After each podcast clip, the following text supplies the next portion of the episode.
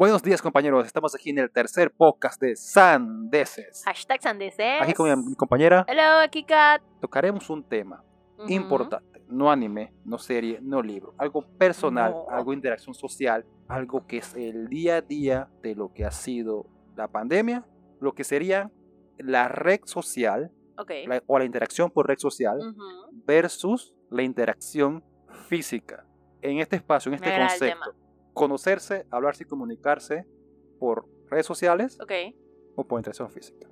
Inicio el precepto, el concepto, el todo. Ujú. Pandemia ha obligado que todo el mundo, para mantener una relación personal con alguien, lo Ujú. tenga que hacer por vías de redes sociales, comunicación.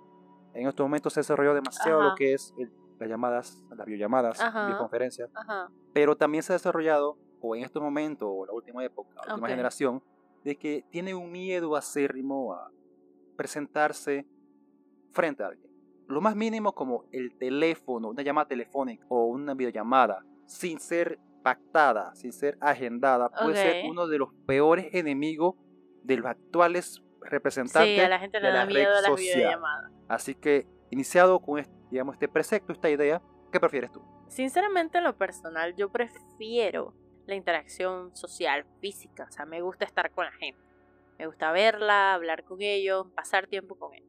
Pero por temas de pandemia, pues nos vimos completamente reducidos a esa posibilidad de poder pasar tiempo con la gente que nos agrada, que nos cae bien o conocer gente. Es difícil allí porque la necesidad nos dice una cosa y lo que queremos hacer nos dice otra. En lo personal, te digo, yo prefiero a la gente, prefiero sentarme en la mesa de cualquier bar, tomarme una cerveza, echar cuento, mirar a la persona, ver a la persona cara a cara, hablar por horas, echar, eh, reír, que tener que estar mirando una pantalla. Pero a la gente ya no le gusta. De por sí, antes que pasara la pandemia, ya había mucho tema con esa interacción social. A la gente prefiere estar detrás de una pantalla, estar hablando por, chat.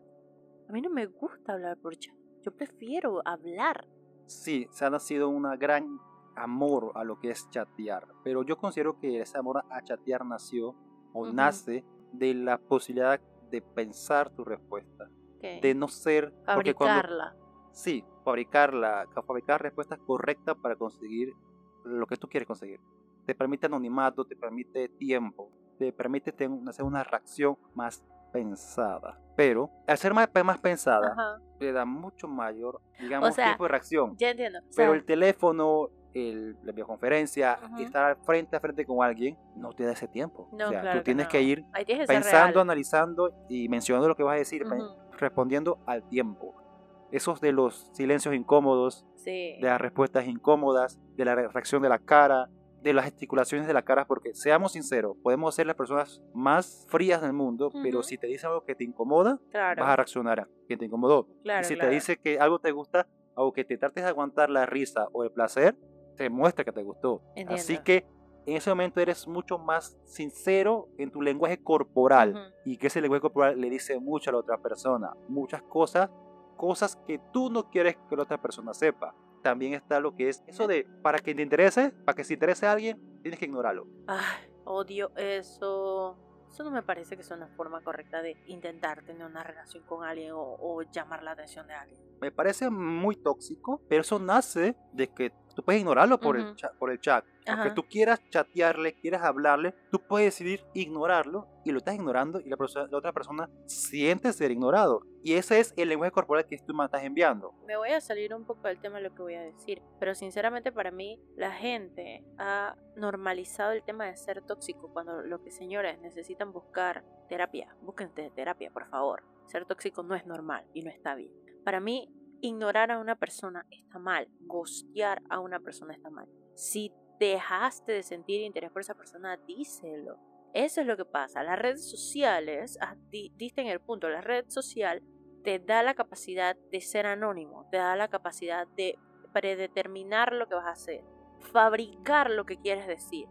No tienes, quitas esa interacción directa que la otra persona vea real lo que eres. Tú puedes fabricarte ahí y decir justo lo que la otra persona quiere escuchar. O sea, Sí. miedo a mostrarte como realmente, realmente, eres. Eso, eso es lo que te ha dado la capacidad de las redes sociales.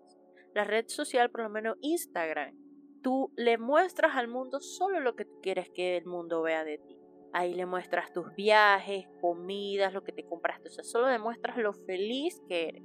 Pero es mentira, Instagram es falso. No todo el mundo es feliz siempre, pero es lo que vendes. Porque, y es o lo que no te todo el mundo es tan feliz todo como tu, como tu red Ajá, social te lo te hace ver. exactamente, ojalá todos fuéramos lo suficientemente felices como Instagram Te digo lo dice. personal, la última foto que yo subí a. Instagram fue cuando estaba en Perú. Y de ahí para adelante no he subido nada. A mí me gusta Instagram, pero me gustan las historias que se van en una hora. Yo no soy de publicar publicaciones. Pero si ves mi Instagram, da, o sea, yo riéndome en buenos momentos y no toda mi vida siempre es eso. Pero es lo que pasa, que ha dado la posibilidad de fabricar lo que tú quieres que otros perciban de ti. La diferencia es que eso en persona no lo puedes hacer. Otra cosa que nace de, Ujú. de poder ignorar es la mala costumbre del ghost, que siento en lo personal es una total falta de respeto frente a otra persona. Estoy totalmente Cosa de que no, tú no puedes ghostear a alguien En la vida en real. la vida real. Exacto. Sí, pero no. O sea- no se podría literalmente. Me desaparecí. No puedes hacer eso en la vida O sea, real. tú no puedes hacer eso en la vida real con personas de tu círculo. Sí, no puedes. Sí, eso no lo puedes hacer. Con personas X y random de otro círculo, ay, te perdiste y ya nunca más le hablaste. Pero con gente de tu círculo tú te puedes hostear.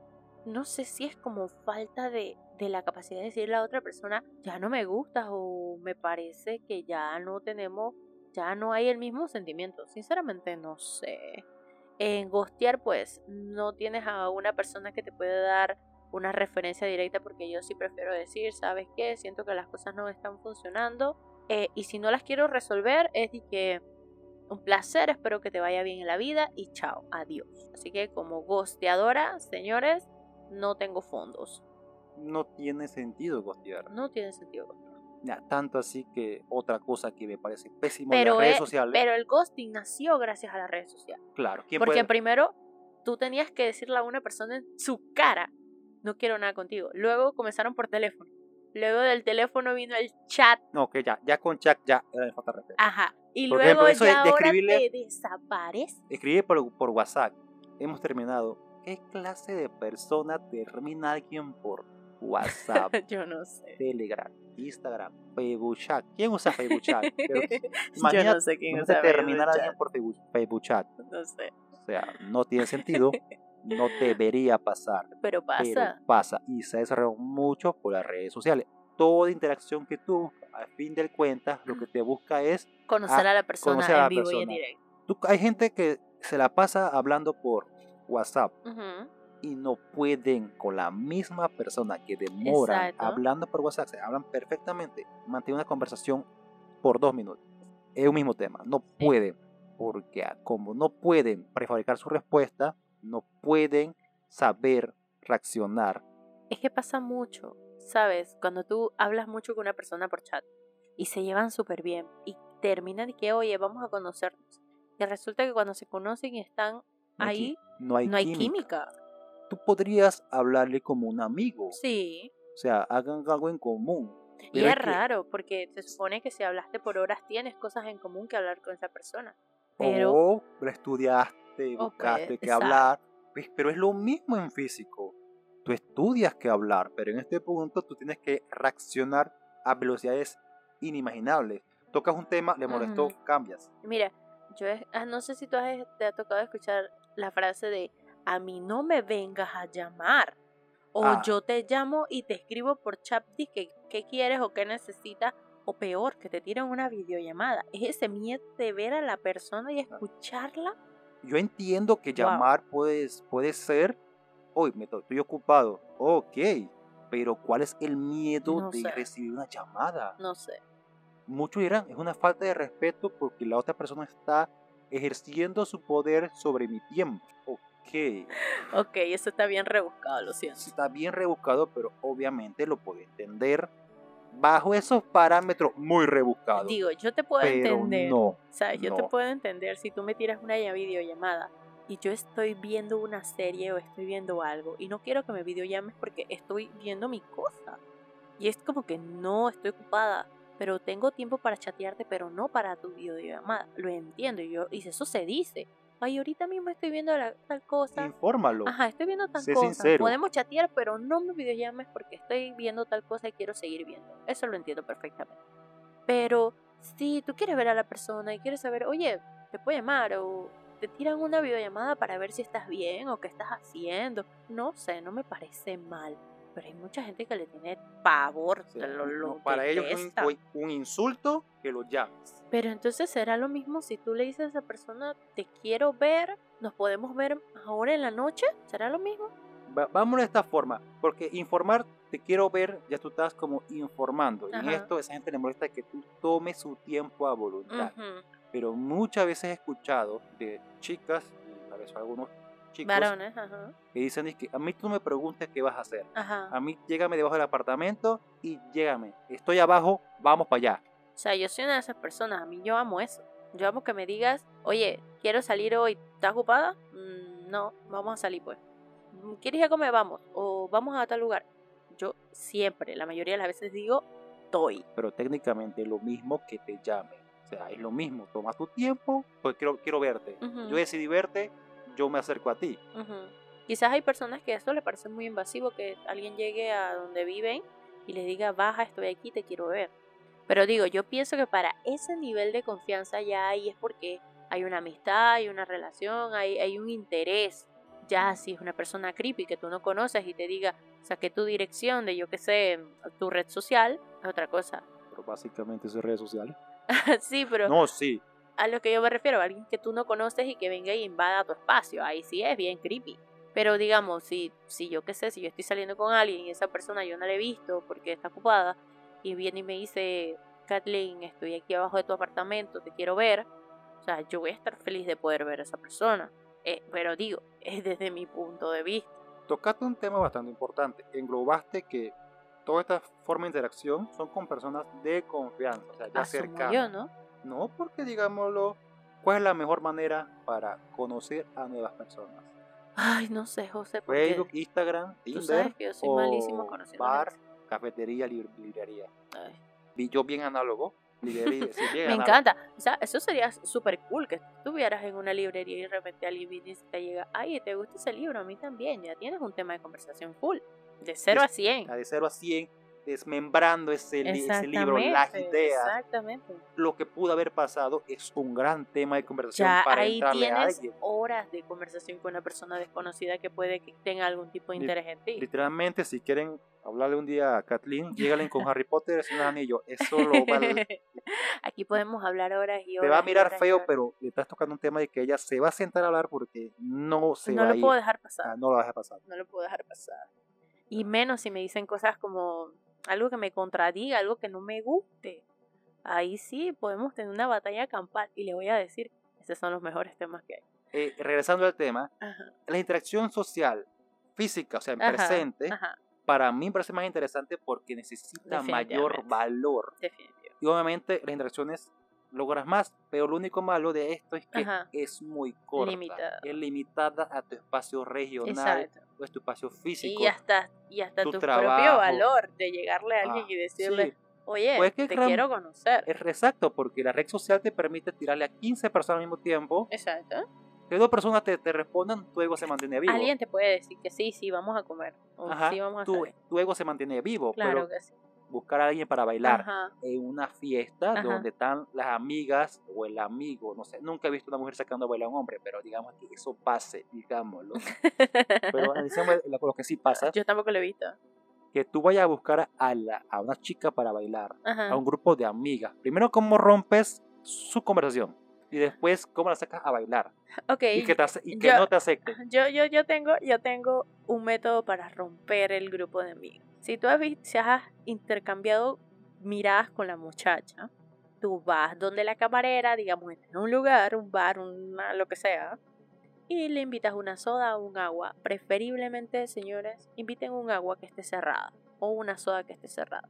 Y si es un trago, pues ahí sí, no sé, es más difícil porque está la desconfianza. Digamos que una botella de agua. Estás en un bar, no sé, invitas una botella de agua. O una cerveza cerrada que la misma camarera lo lleve. Y ya, y la muchacha va a decir, ¿y es de qué? O la camarera va a decir, es de parte del muchacho. Intercambio de miradas, ¿verdad? Ya ahí sabes que hay un interés. El agua no se niega. Bueno, ajá. Y luego, pues, muy amablemente, después de unos 5 minutos, que miras para ver si la muchacha te sonrió, se tomó el trago, la bebida, lo que sea que le mediaste.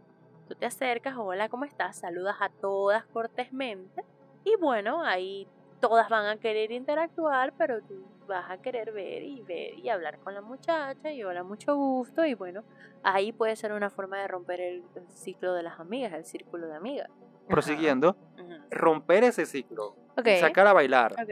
y que te diga no, es un golpe al ego. Ah, bueno, sí, que no todo el mundo quiere pasar y que todo el mundo debe pasar. Digo, a nadie le gusta el rechazo, pero es la mejor forjadora del carácter. Aquí lo digo yo. Para mí ha sido varias experiencias de rechazo y aquí estoy, babies, Si creyendo quiere, en mí. si quiere invitar a alguien a bailar, miren el pie. ¿Por qué? Toda- Ah, sí, lo mueve. Todas las mujeres movemos el pie. Yo no sé bailar y muevo el pie, Porque quieres bailar. pero no sé bailar. Porque quieres bailar. Pero no La sé que bailar. no quiere bailar no mueve el pie. pero si no sé bailar, ¿qué voy a bailar? Ah, bueno, aunque Yo, podem- podemos hacer ridículo. yo, como yo, yo una vez, yo estaba con, en un bar, pusieron un tip- música típica de Panamá, Ajá, y yo dije, hey, vamos a salir a bailar.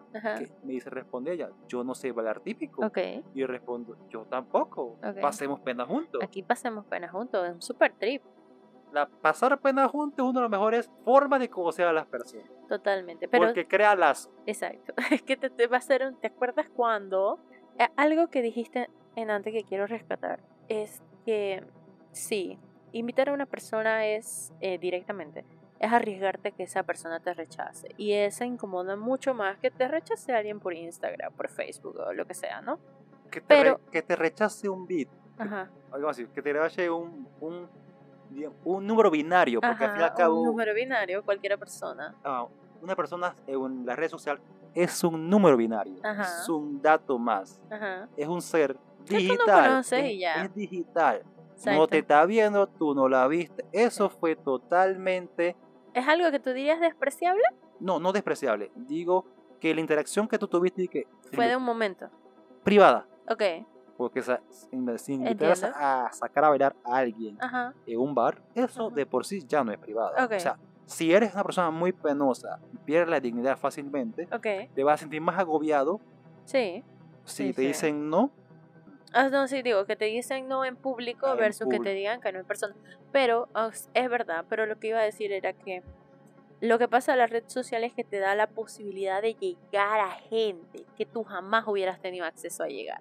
Una cosa es llegar a la gente, Ajá. y otra co- cosa es quedarse. Ah, no, definitivo, pero digo, te da el acceso, te da el pie que antes ni siquiera tenías.